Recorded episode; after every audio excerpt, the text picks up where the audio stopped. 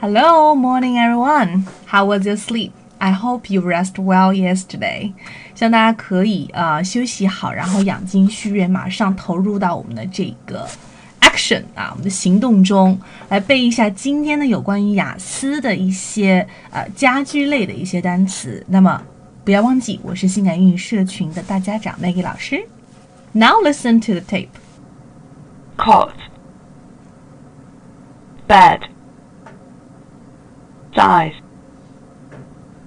Double, twin room, 好的，那么今天的这组单词里面呢，我们主要讲的是床这个不同的表达。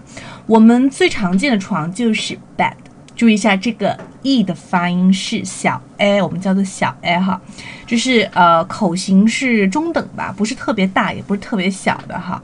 OK，yes，bed，跟这个 bad boy 是不一样的。bad boy 它这个 a 它是一个大 a，所以说它嘴型会更夸张一点，张得更大一些哈。那么除了这个 bad 之外呢，我们这个啊、像婴儿睡的这种摇篮呐、叫做什么 cot，cot 是吧哦这个音，嘴型是圆的哈。那么除此之外，我们在旅行的时候还会住一些酒店嘛？那我们经常订的可能是标间最多了。那么标间的表达叫做 twin room 啊，twin room。OK，那么呃，如果说你是一个人睡的话，那你可以住在一个什么 single room，对不对？single room，然后给个 single bed。OK，yes、好的，嗯，我们再来看一下哈，有关于昨天那个学习讲到了抽屉的表达，那么这个句子是不是会讲了？他把护照保存在抽屉里。护照和抽屉以前都学过了哈，来看一下。如果说你还不能掌握的话，记得马上去回复一下啊，回顾一下昨天的一个内容。